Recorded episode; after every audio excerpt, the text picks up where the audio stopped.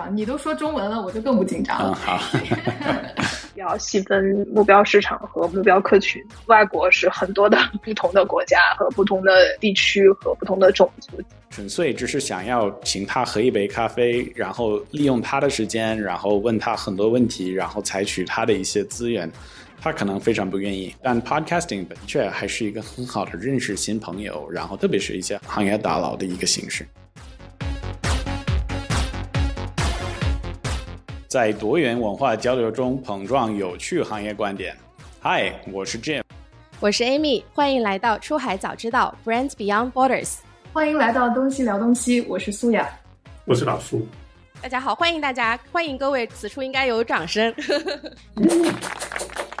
对，今天这期播客大家应该听出来了，就是我们两个台今天来串台了，欢迎 Jim、苏亚和老苏，欢迎大家。然后今天我会来负责主持的部分，我是 Amy。本期播客呢是由出海早知道 Brands Beyond Borders 和东西聊东西联合共创。今天也是我们两个节目第一次做串台，对吧？呃，苏亚跟老苏你们也是第一次，对不对？不但是第一次，还是第一次录制视频的。第一次就好多个第一次，嗯，我可能要介绍就是这个背景，因为为什么我们会有这这么好的一个机会，就是提前我们要感谢那个小宇宙，因为我在小宇宙上经常就是我们会发布我们自己的博客，然后与此同时也会看到，就是如果你是自己的频道的粉丝，那个平台也会给你推荐一些同类频道或者一些类似的频道，那么。那个时候我看到了一个叫“东西聊东西”，我觉得这个名字起得好。结果我就听了好几个他们做的内容，发发现就是的确就是一些高品质的、蛮有干货的关于出海领域的内容，然后。听了几次之后，我也发现好像是苏雅的微信就是放在上面，然后我给他发消息说我是你们的博客的一个粉丝，然后是否我们可以一起就是尝试录一个节目？结果他们还答应我们。今天就是遇到了他们，然后就是我们有这么好的一个机会能够跟他们一起聊，所以还是一个挺开心的事情。我觉得 Jim 你特别特别的谦虚，其实。我们也早早就发现了 你们的节目。我们跟我们的编辑在一起做功课的时候，其实很早就发现了你们的节目，而且你们做的非常好。我们就是偷偷的在学习，然后我就没有走出那个像你这样这么勇敢的去走出那一步去加你们，然后就是 reach out。然后我正好那天收到你的消息的时候，我还发了你的消息的截屏给我们的团队的人看。我说：“你看，你看，你看，我们要学习的对象来了。”就是这个好像也从一个层面上反映了我们的这个团队的一个小性格，就是 一直都很被动，一直都没有那么主动出击。所以我们要向你们多多学习。其实，在这个对，嗯，其实我觉得都像一个蝴蝶效应，因为。那个 Butterfly Effect 那部电影，其实最早我为什么意识到这个 podcast 这个形式以及小宇宙，是因为有另一个 podcast 叫《出海进行时》，也是我们其他的两位朋友就是自己录的。结果我之前作为他们的一个分享嘉宾，后来就。意识到就是这个 podcast 这个形式还是蛮好玩的，结果我们就自己开始录自己的。然后因为之前参与他们的 podcast，那最后我们就轮到了今天，然后能够就是跟你们一起就是聊，也还挺好。其实是不是不是有很多 podcast 像我们家和你们家这种，就是有点像？因为我知道 Amy 有问过哈，就是有点像我们都是本来就是主业都是有一个 marketing 的公司，然后做出海的业务。然后，其实我们不是这种花了很多心思的 UP 主，不是叫花了很多心思，就是你你这真的是两位编辑在线的编辑，可能就要马上就要开麦了。谁说我们没有花很多心思？我们花很多心思。我我我觉得现在就是国内就是听播客的人，其实就是越来越多了，只是说聊出海的这个播客其实没有那么多，到目前为止。包括刚刚俊没有说，就是我们之前也有跟这个出海进行时有合作，我觉得就是大家就是一起 team up，一起就是一起组团，然后多多互相交流，多多互相学习，这样子。对，那我接下来跟听众朋友们介绍一下我们今天的真大两个播客。其实平时都是邀请了很多很厉害的嘉宾，然后一起聊不同的话题。那今天我们首先可能先要去了解一下这两个播客和后面的这个背后的制作的团队。因为我们也是这个出海营销的两个比较专业的 agency，所以我们也会聊很多跟出海营销相关的干货。然后其次呢，我们也会聊一下说我们这个播客开始做的契机啊，包括做的时候的一些小的故事。虽然就是有一些出海的早知道的朋友们知道我和 Amy 是谁，但是我我我觉得有的听众们可能也想知道老苏和素雅的个人的故事，或者能否是稍微介绍一下自己。我跟老苏是东西。互动的联合创始人，我好像第一次在节目里面这么正式的介绍我们俩哈，就是 Westo East，这个是我们两个啊二零一七年的时候建立的公司。那在这之前呢，其实我是一个万年乙方的角色哈，就是我跟老苏认识的时候，就是他是甲方，他是他是我的客户，然后我是他的 agency partner，然后我们就很愉快的，就是 quotation mark。合作了一段时间以后，我就出国留学了，然后他就继续做他的甲方，然后我们在又过了一段时间以后，决定一起来合作，就是成立了这个公司。我们经常开玩笑说他是我们内部的甲方，但是呢，他也是一个从甲方过渡到了乙方做 agency side 的这样的一个一个角色。我们俩在各个层面上，我们都说是完全不同的两种人。但是经常就是南辕北辙的，能够在很多问题上最终达成一致。就是他有他的理由，我有我的理由，但我们最终结论是一致的。这样的一对合作伙伴，老苏，你要说两句吗？嗯，你都说了，我没有啥好说的了。有有有点过于和谐，我都不适应了。哦，对，然后目前就是我是长居于海外。我负责东西互动里的那个西啊，然后老苏长居于中国，负责东西互动里的那个东，基本上是大家可以这么理解。对，为什么我们要互相介绍？是因为我们这个节目不就是一个共创的嘛？然后内容也会放在我们这个出海早知道的频道。与此同时，据我所知，也会放在东西聊东西的这个频道。如果你是一个老听这个东西聊东西的这个朋友们，我可能就是稍微介绍一下这个我们的节目是什么。那你可以听到我的奇怪的声音，就知道我可能不是一个出生入长的中国人。那么我是一个来自硅谷的一个男生。那么我长期在中国待着，我在硅谷长大。那么我在高中学的是中文，小时候，然后到了上大学第三年去了北大上学，在二零零九年，那么。那时候就意识到，就是在中国可以做的事情还挺多的，而且还挺有意思的。那么在二零一零年就搬回来，那从那个时候到现在一直在做一些出海类的项目。然后因为就是最近两三年，我们开始关注这个红人这个领域，我们开始就是做一些就是关于红人相关的一些项目。出海早知道，其实。不仅仅只是因为什么 marketing 或者要做宣传，其实我觉得最大的原因是我们在中国，就包括我个人在中国那么多年，会慢慢的积累很多的有趣的朋友，要么是一些就是中国本土的企业家或者投资人或者品牌方，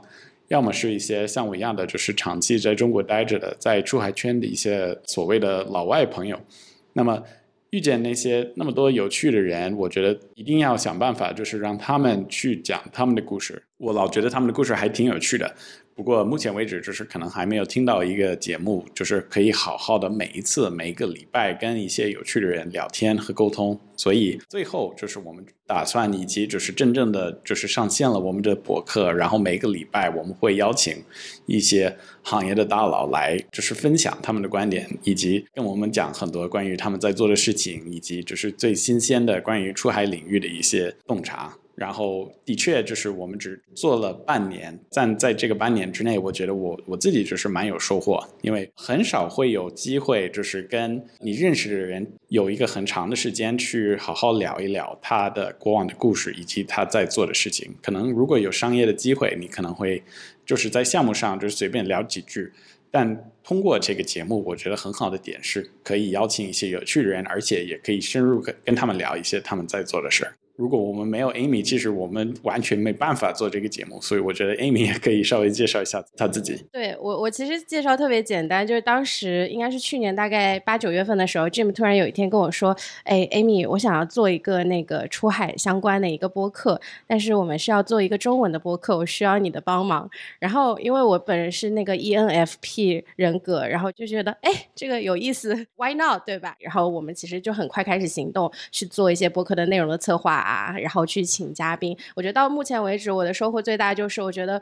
就是能够有机会跟行业的大佬一起去聊天，包括能够在播客里面，他们会很深入的去介绍自己的背景，然后包括还有平时会遇到的一些问题啊，然后分享自己的见解，我觉得都特别特别有意思。我们刚刚是就是介绍两个播客，那就是还有两个小问题。第一个小问题就是说，之前那个我们有做一下 West O East 的这个调研，在官网看到你们的成员其实分布在北美、欧洲，然后有中国，因为每个时区都有分布嘛，所以其实你们号称是七乘以二十四小时日不落的团队，听上去就是很适合中国的企业客户，然后非常的中国速度。就是苏亚和老苏可以就是介绍一下你们是怎么在这个全世界范围内协同办公的吗？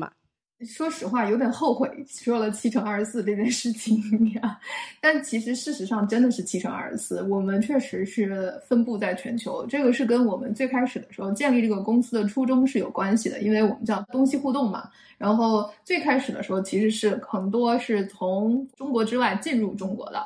所以那个时候呢，那你肯定就是客户很多，就是除了在中国之外的，比如说北美的客户、欧洲的客户，然后进入中国需要执行团队，所以我们就是这么配置，所有的 account manager 都是在跟客户一个时区，然后我们的执行团队可能是在在中国。接下来就是随着这个客户需求的变化，或者说这个商业需求的的衍生，我们又发展出了出海。最近几年，出海成了我们的一个重点，所以我们就反向的啊，有中国的。执行团队去对接中国客户的需求，然后再由海外的这些同学一起来去跟当地的合作伙伴一起去做执行和沟通。我觉得就是协作这个事情吧，我觉得我我很惭愧的事情就是我们 so far 没有任何特别就是说能够值得总结和借鉴的一些好的经验给去大家。我觉得第一件事情就是我们非常幸运的招到了一群特别自驱。就是 self-driven、self-motivated 这样的一个团队，大家以共同的结果为导向，就是 result-driven 的这样的一个目标，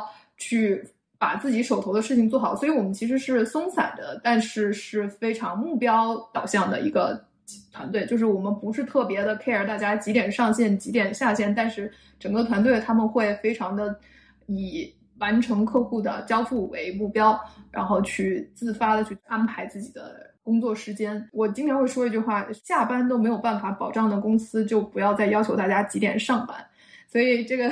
就是我们公司的现状。其实真的是七乘二十四，基本上大家都是在只要能网络找得着的地方就可以。然后比较有意思的，或者说比较痛苦的一个点，就是这个公司吧，就很难能开一个公司大会，就没有那个很难有那个 all hands meeting，你知道 因为。所有的人都很难找到一个共同的时区，大家都醒着。你们有没有多地多时差合作的这个痛点吗？还是说你们的团队都是在中国呀？我们的团队都在亚太区，有一些人是在东南亚，有一些人是在中国国内。那么，呃，基本上都是一个市区。那偶尔，假如说去美国出差或者怎么样，可能在加利福尼亚呀或者美西。我觉得美西的时间其实还好，就是可以对得上。就任何两个时区都是可以对得上的，再多第三个就很难了。其实，对，对对对。那作为一个就是所谓的老年人，我是早起早睡。我在中国，其实我觉得很好的点是可以对得上，就是加利福尼亚很多的时区的时间。然后我在加州的时候就尴尬，因为晚上要做很多事儿，然后跟很多人打电话，我我老就是想睡觉，就不行了。因为今天就是在线的几位主播都是这个出海营销的这个专家，所以我们也希望给大家输出一些就是。关于出海营销的干货，第一个问题是给到苏亚跟 Jim 的，因为其实苏亚是在北美创业的一个中国人，然后 Jim 是反过来在中国创业的一个美国人，就是想要了解一下，就是你们两个各自对于这个跨文化营销是怎么理解的，以及说你觉得这个中间比较有趣的地方是在哪里？想一下，就是我是一三年去美国，后来之后一五年去了加拿大，到现在其实一直长期生活在海外，我。最开始的时候，我们是做从国外到中国，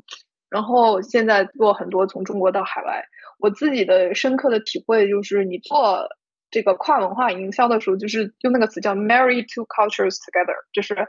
你要像把两个文化在结婚 一样的那种感觉，就是这么个融合的办法。但是在这种 marry 的过程之中，我们作为中间的一个 catalyst，就是催化剂也好，或者说你作为一个大使也好，还是一个牵手的人也好，是角色会有一些不一样的。我的感受就是说，从最开始国外进到中国的时候，你有很多的时候，你好像是在做一个布道者，就是宣传的人，就是你需要把中国的那个神秘的面纱一点一点揭开，给所有的老外去讲，因为他在这个世界的面前，他像一个黑盒子一样，非常的神秘。你不知道在在中国，比如说你开设一个网店，或者说你你你做一个社交的媒体的内容。有什么规避的，或者说怎么 navigate，怎么去导航这个过程？所以你很多时候像一个布道者，你在讲这个这个是怎么样。现在你去做反方向的，去把中国的品牌带到世界的时候，我觉得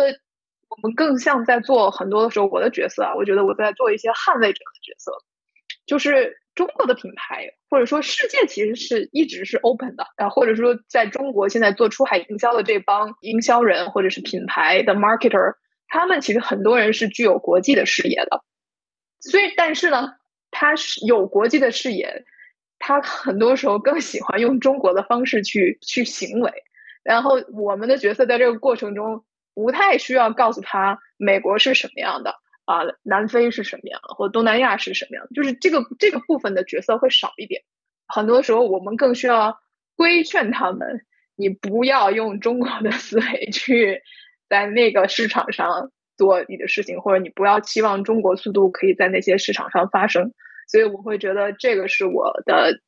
一些体会吧。对，的确，我觉得就是素雅是该说的都说了，我我非常赞同他的观点。唯一的要补充的点是我其实之前也在节目上不断的在鼓励大家细分市场，想清楚，就是经常我们在比如说深圳也好，很多地区也好，我们会遇到一些中国品牌想要出海。他们想去一个地方叫外国，就是一些非常广泛的一些市场。那么，其实外国也大，最好可以向一个更加细分，就是不仅仅只是一个国家，这样包括涉及到一个社会人群或者经济层面里面的一群人，能够越细分越好。然后可能先从一个细分市场开始，慢慢的扩大，会比就是想要一开始触达一个非常广泛的人群，其实。有点类似，一开始很多的西方的公司想要进入中国市场，因为他们一开始想的是有就是十亿的一些消费者能够购买某一个产品，这个点就是吸引了很多国网的西方的品牌想要在中国市场去做大量的宣传以及推广行动。与此同时，就是很多中国公司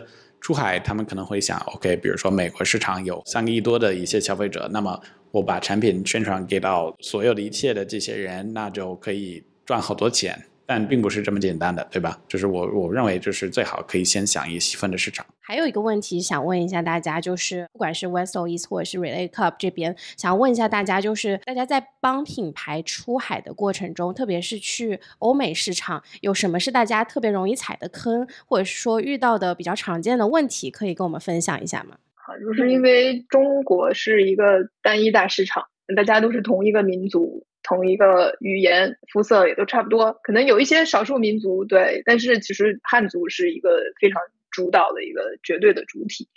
所以这个事情是很多客户会有的时候会忽略的。就像 Jim 说，外国是很多的不同的国家和不同的地区和不同的种族，even 是美国，你也要分清楚，对吧？你加拿大也是一样，然后东南亚。像欧洲这么多个国家，长得差不多的面庞，但是其实里面会分得很细，所以这个时候你会需要提醒客户要细分目标市场和目标客群。我讲一个最近的例子吧，就是感受非常的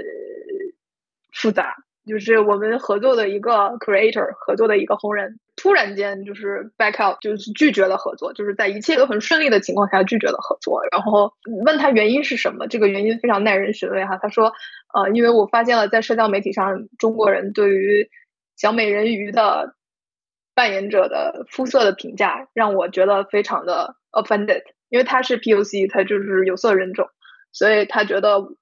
中国整个这个国家 对于这个新的这个小美人鱼的扮演者的不是特别友好，或者评论特别友好。他他作为那一个 POC 的的种族的人，觉得受到了 offend，然后他就决定不合作了。其实这个理由，你如果说给客户听的话，客户也会觉得。这从从何说起呢？就大家都很冤枉，对吧？在这个事情里面，没有一个人是感觉自己是有罪的，但其实每个人好像又不是那么无辜。我会把这个例子记得很长时间。我觉得，就是你要去想象一下，这个过程之中，一个中国品牌在出海的过程之中，可能他遇到的阻力，或者说遇到的困难，就是可能来自各方各面，就是或者是说有很多事情并不是我们想象的那样。你把产品做好了，你把你的客群研究明白了，你就可以。一往无前。其实我最近的想法转变挺大的，因为回到舒雅之前那个问题，就是当我们中国人出去做生意的时候，哈，出海做生意的时候，要了解美国人是什么样，要了解欧洲人是什么样，去适应当地的文化，这个都是我们之前在我们博客里面讲的。但后来我发现，其实对于我们，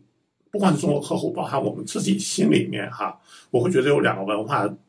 在。骨子里面有一些不同，会带来很多想法的不同。第一，就是除了中国是单一大市场以外，有另外一个讲法是，中国是世界上最大的世俗大国。我们是大多数人是没有宗教信仰的。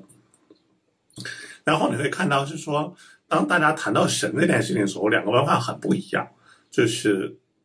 基督教也好啊，然后伊斯兰教也好，都是讲神带着你干这个干那个，带出你走出一些地方，然后创造了人类各种这样，对吧？中国的神话都是什么样？都是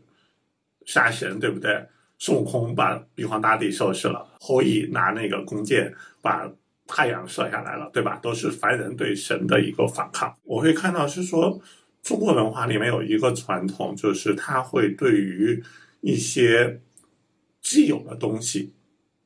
是希望能找到一些突破口的，所以我慢慢的转变去啥呢，是说在最开始帮中国客户去做出海的时候，想到的都是教育客户，是说，哎呀，国外不是这样的，就是他的工作的时间呀、文化呀、多种族啊、细分市场啊，都不是这样的。对，就是第一次或最开始。那最近呢，我们慢慢的更多的是是意识到了，是说。客户是一种文化，市场是一个文化，你并不是完全让客户去使用当地的市场，因为其实中国谈出海啊，是我们做外贸很久了，出海是最近的话题。那中国客户谈出海，其实并不是说你要做的跟美国公司一样，或者跟欧洲公司一样，那个完全没有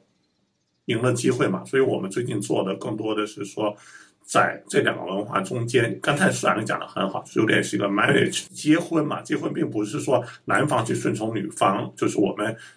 抱着一个心态说，我学外国市场怎么样，而是两个文化的融合，以及找到作为中国的企业它的优势，比如说我们产品的质量啊，产品的交付的速度啊，以及我们的各种各样的优势，去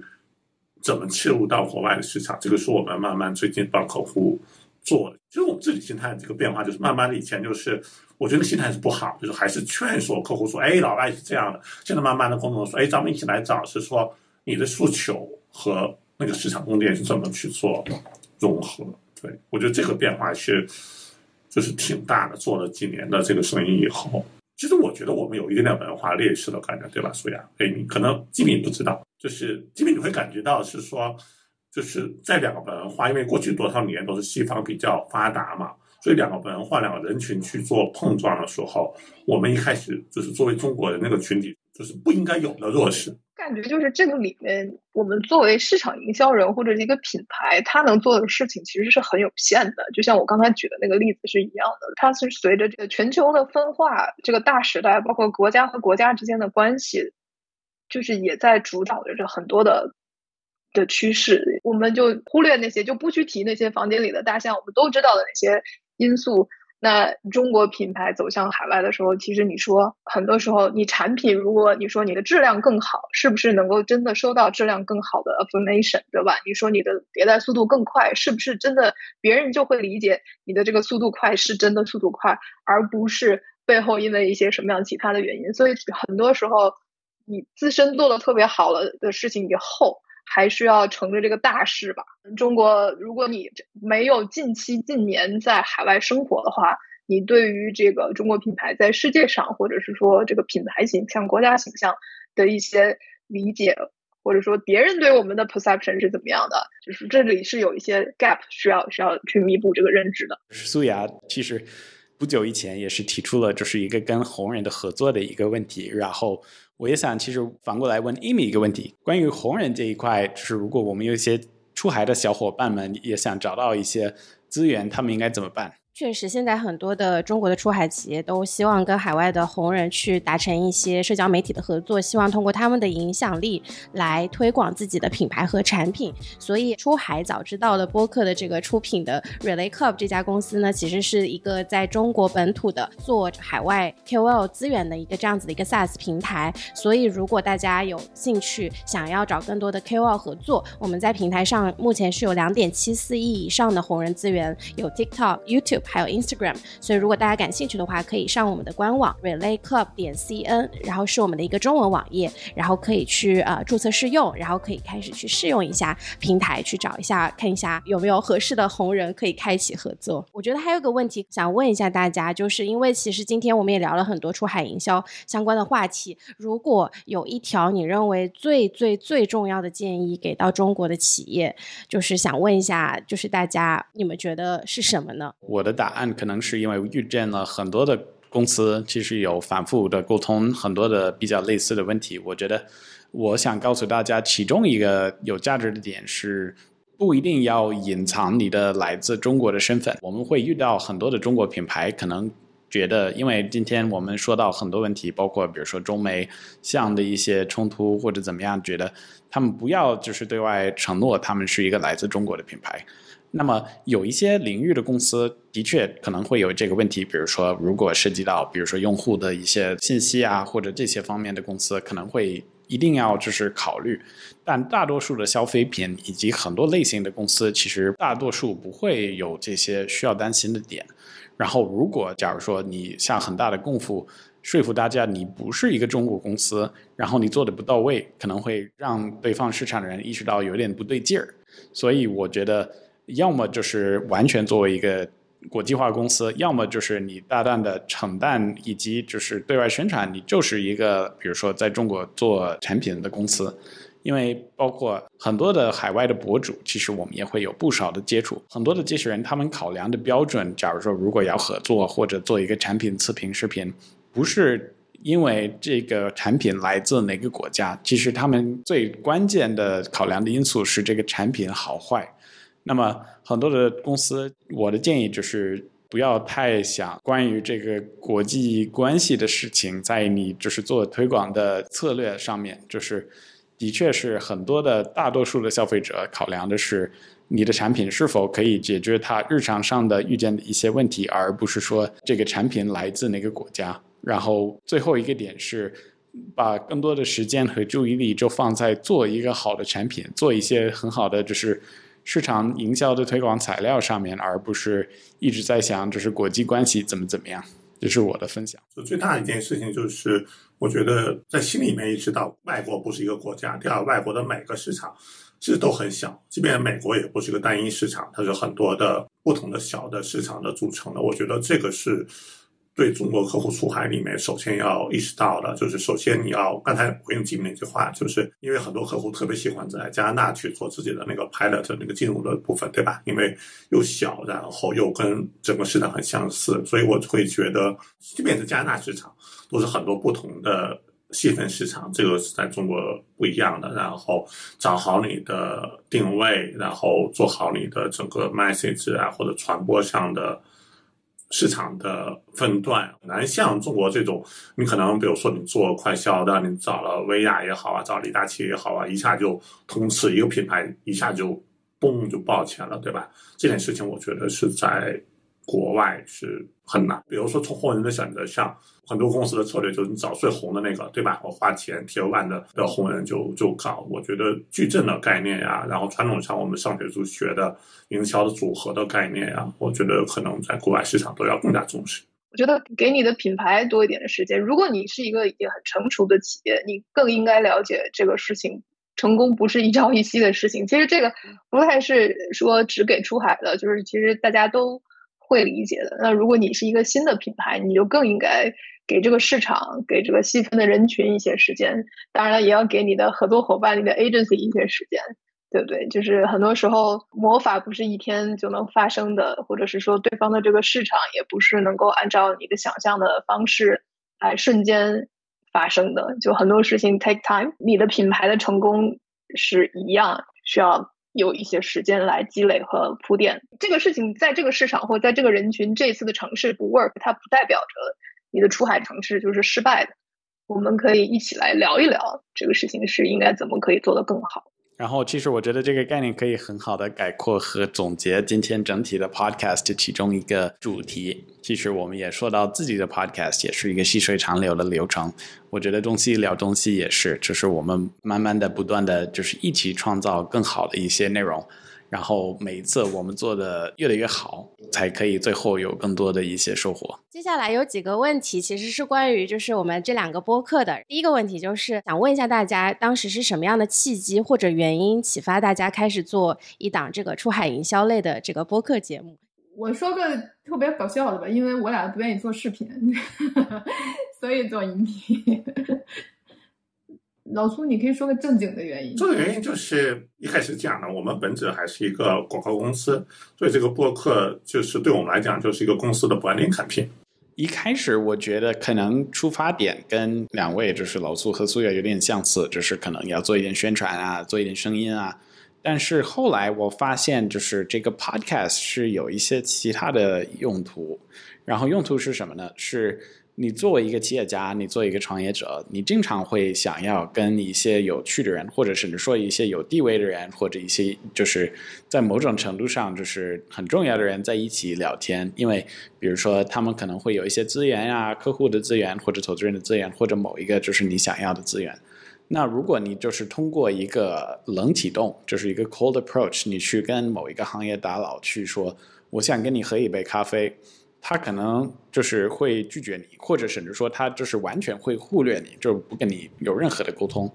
但是如果经过一个邀请他参与 podcast 的一个形式，我发现这是一个非常好的方式，就是让一些就是你曾经就是不认识的人来跟你互动，而且成为你的朋友，因为他可能觉得就是首先是。一个宣传自己的方式，而且就是它可能是，如果你能够就是有点 momentum，就是推动力，你有一些就是自己之前参与的一些比较有趣的播客，就是说明也有一些其他的行业大佬人也曾经参与过这个 podcast，他心里可能是比较踏实。然后后来就是参与完这个 podcast，他可能就是成为你的朋友，然后。经过这个，就是可能你可以未来跟他合作。我一开始就是完全没有意识到，就是 podcast 可以有这个形式。但我觉得，如果我们有一些听众们也在想自己如何来，比如说推广他的公司或者做一些推广的行动，我觉得其实可以考虑内容营销这个形式，甚至说可以考虑 podcast 这个形式，因为它对于就是你要采访的人也是一个有用的，而且。可能对他来说有价值的一件事情，但如果你纯粹只是想要请他喝一杯咖啡，然后利用他的时间，然后问他很多问题，然后采取他的一些资源，他可能非常不愿意。但 podcasting 本身，我觉得的确还是一个很好的认识新朋友，然后特别是一些行业大佬的一个形式。就像今天我们就是也认识到了这个两位二苏行业大佬，这是老苏和苏雅，连声摇头，不是这样。那我们进入下一个问题，就是想问一下大家，就是一开始做播客的时候有给自己设 KPI 吗？以及说你们的 KPI 目前有达成吗？有，有达成。我觉得因为 KPI 设的非常的保守，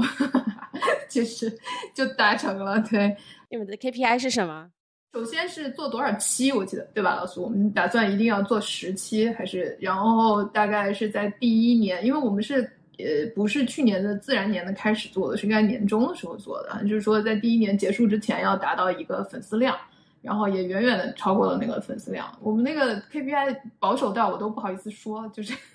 就这样吧，但是就达成了，对。但是有一半没有达成。哦，对对对，忘了忘了那个没达成的哈。因为刚才吉米讲了很多的有情怀的东西啊，关于播客本身哈，其实你回头谈的时候会发现，就是我们开始做介绍的时候。就非常有意思。我和舒雅的是，舒雅是做了公司的介绍，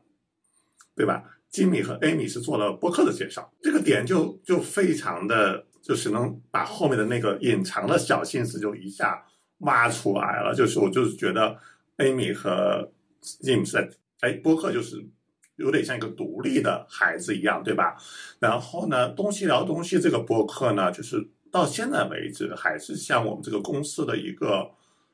孩子，或者是就是公司的 branding 的。产品就是还是一个从属的关系，它不是独立的两件事。所以，我们 KPI 除了就是认识新朋友啊，然后有粉丝啊，其实我们还是希望有有例子的，对吧？有生意的，有获客的，对。所以我们还是认识了一些客户，但是到现在为止呢，还没有通过这个播客产生订单。但又不应该产生订单，就是有点像一个。这个行业里面大家都做这一行的嘛，你做红人也好啊，你做各种的社交媒体传播也好啊，会不会有商机？这是一个，就不光是咱们的博客哈，一直以来的问题。但是我们确实心里也有一点点小期望，说至少有一个交易产生。嗯，那到现在为止还没有。我觉得就是大家听众们还是可以听出来，而且听明白，就是这些。我自己认为，就是如果目的性太强。可能大家就是不会想要，就是很乐意听。假如说，也包括我们 Relay Club，其实一开始我们做的一些品牌调性很强的内容，包括就是教育大家如何做就是红人营销。然后说实话，很多的之前我们做的这些传播的材料几乎没有人看，就是我们也也不是说失败了，因为我觉得这个内容本身是高品质的，但是的确就是还是没有那么的成功。后来我们就是转成这个形式，就是每个礼拜邀请一些有趣的人，然后就是让他们自自己去讲他们的故事。后来就是我们包括很多的，就是 KPI 其实自然上升了，而且我们其实很多的品牌上面的，比如说业务线索，就是自然而然就过来了。所以我觉得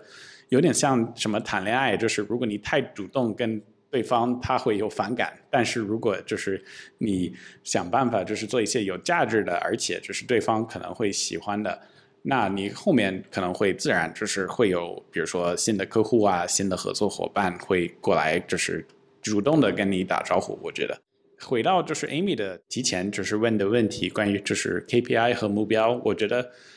我们的一个原则不是指定一个 KPI，然后追求它。我觉得我们的原则和整体公司的就是做法，很多事情是跟两本书有关系的。一本书叫《Atomic Habits》，然后还有一本书叫《The Slight Edge》。那么这两本书其实非常相似，他们都是关于过程导向的，而不是这个为成果或者为这个。KPI 导向的一些整体公司的战略，我觉得其实我们自己的 Podcast，我们也不会每一年说 OK，我们一定要达到多少的人或者几万个就是听众们啊，或者朋友们或者粉丝们。我们的目标只是我们每个礼拜出新的一条节目，而且保证是一个高品质的。然后相信就是经过就是这种不断的小步，就是经过就是慢慢的这种形式，会形成一个很大的效果。然后，其实这个有点类似于，就是有一个 YouTube 叫 Mr Beast。如果你们大家知道他，就是他是一个非常有名的，在 YouTube 上应该是粉丝量最高的其中一个，就是 YouTuber。他也是有同样的理由，他只是会不断的做很多的高品质的内容，然后想办法，就是在每一期做的更好、更好。就包括，其实我们也会做非常多的尝试和实验，就包括今天的节目跟另一个就是 Podcast 的两位主播互动，然后一起就是联合起来，就是创作。一个节目对我们而言也是一个尝试，也是一个实验。那这个实验是否 会成功，我也不知道。但是我们至少一定要就是想办法，然后尝试。这样的话，你才会知道这些形式是不是可同的，而且是不是好的。对我，我有个小的点补充，就是其实我们中间有一段时间还是有点迷茫，因为我们发现就是我们播客的这个评论比较少，就发现跟我们互动的人其实没有那么多。我们当时其实还是有点困惑，就想说，哎，为什么会没有人给我们留言，没有人给我们评论呢？就是我们也在，就是播客里面会会鼓励大家多多跟我们互动留言，但是还是会觉得，哎，好像没有想象中那么那么热烈。就像 Jim 刚刚分享的，就是我们会觉得，OK，那这是我们的一个 experiment，它是我们的一个实验，我们就继续去做，去把这个优质的内容做下去。然后最后一个关于这个播客的小问题，想问一下大家，是否有收到过来自朋友啊，或者是一个客户的让你印象深刻的一个评论？我说了很多招聘相关的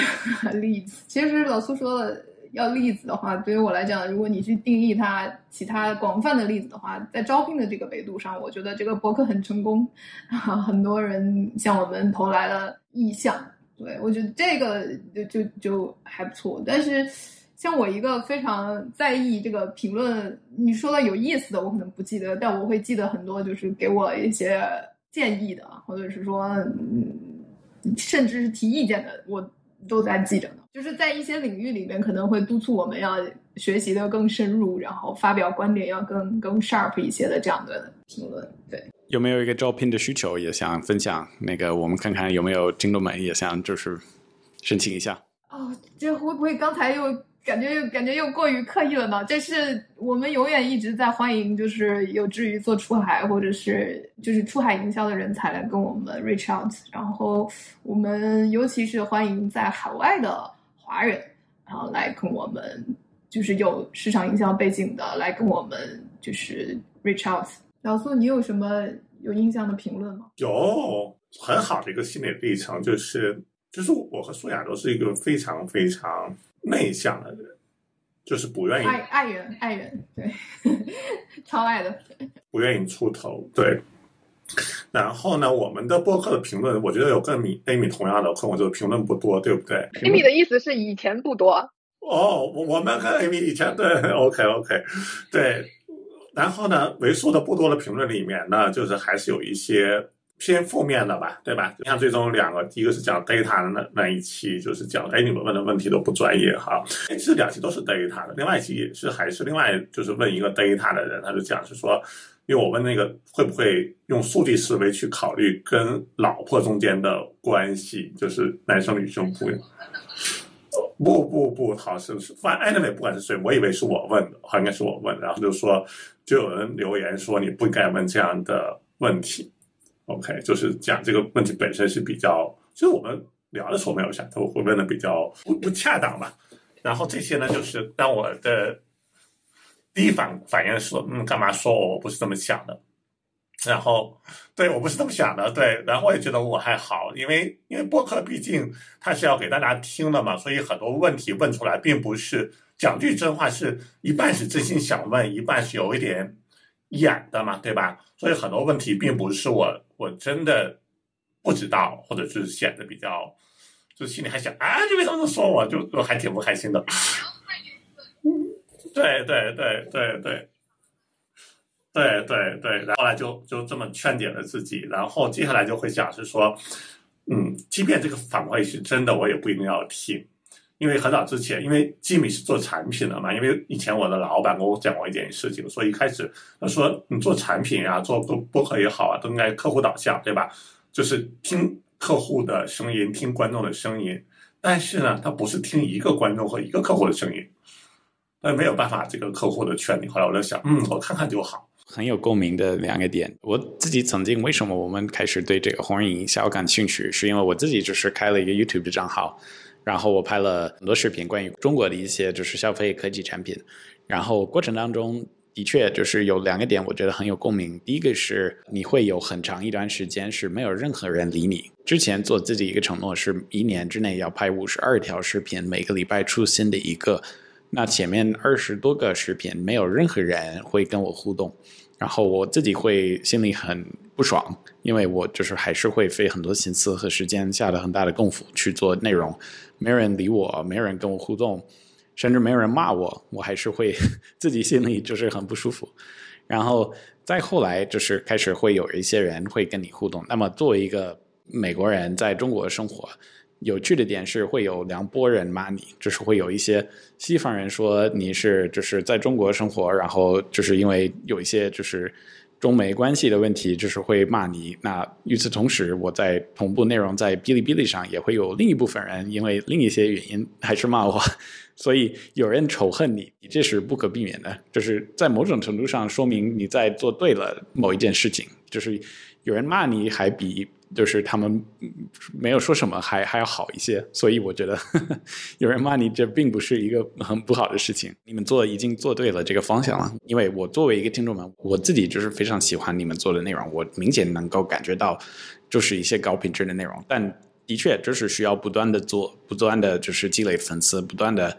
经过这个汗水，就是去打造这个社群，打造这个这个氛围。但我觉得你们已经做的还是非常好，所以我还是希望你们会 继续做下去。因为作为一个粉丝，我觉得还是希望可以继续听你们的内容。这个就是一个是一个很有经验的 creator。对对对对，因为做过嘛，然后播客呀，然后 B 站，我们从来没有想过是因为视频压力大嘛，可能因为进有这个。YouTube 的经历，所以才敢做。说我们从来没有想过做一个视频，对吧？那根本就保证不了一个月出一期。他们一个星期出一期，然后我我我必须得再再跟我们的听众朋友好好说一下，他们你们没有骂我们，其 实我这个时候怂的那一面又上线了，但那些都是意见建议，没有骂，非常好，就是继续继续，请继续保持，对，请继续来逐渐的敲打和锻炼我们。我们那个小宇宙也会收到一些比较尖锐的一些那个评论，我当时可高兴了，我在想说，天呐，有人跟我们提意见了，就是，然后我们就会在群里去把这个截图出来，然后一起去讨论。所以我觉得，不管是收到正面的或者负面的，其实都挺好的，就是代表说，其实大家都有认真在听，因为我们花这么多时间去做这个内容，他们有认真在听，然后给我们反馈，我觉得其实挺好的一件事情。我印象中有有一件事情比较深刻，就是跟 Jim，我们是我们公司负责就是前端就是这个销售跟商务的嘛，然后然后我们有。的时候会去跟客户开会，就是一个全新的客户，从来没有见过的客户。我就是我们会聊到我们的一些 marketing efforts，然后就会聊到这一档播客。然后这时候我们的客户的小伙伴就说：“哎，我们有在听你们的播客，我们是你的粉丝。”然后其实就是我会觉得那个当下让我印象很深刻，就是一下子就拉近了距离。所以我觉得就是做播客其实给我们带来了蛮多，就是很开心的一些就是回忆的。对，然后我最后要补充的点是，就是 Amy 就是前面问的问题，关于就是粉丝呀是否有一些有趣的互动。我想就是 shout out，我们有其中一个粉丝叫浩俊浩，就是之前也来到了我们其中一个线下的活动。然后这个号呢，如果你在听，我我想给他一个 shout，因为他来了我们组织的一个线下的活动，然后他就是能够明显感知到，他的确就是我们一个大粉丝，然后一直支持我们做内容。其实我觉得。作为一个内容的创作者，就是你不会为一个非常大的群体去做，就是有时候你也会为其中一两位热爱你的节目的粉丝来做，然后能够有一些像这个真号的人，给我们非常大的动力。嗯。那节目的最后，我们再次感谢苏亚、老苏、Jim 今天的分享还有时间。那如果大家对 Relay Club 感兴趣，可以添加我们小助手 Clubby 的微信，他的微信号是 Relay R E L A Y 下划线 Club C L U B，进入我们的微信群一起互动。好的，那要是对 YSOES 东西互动以及我们这个播客东西聊东西感兴趣的听众朋友们呢，可以添加微信号 dxldx 零零幺，就是东西聊东西首字母的小写，与我们互动。期待与大家下期再会。好的，期待跟大家下次再聊，谢谢。谢谢，谢谢，拜拜。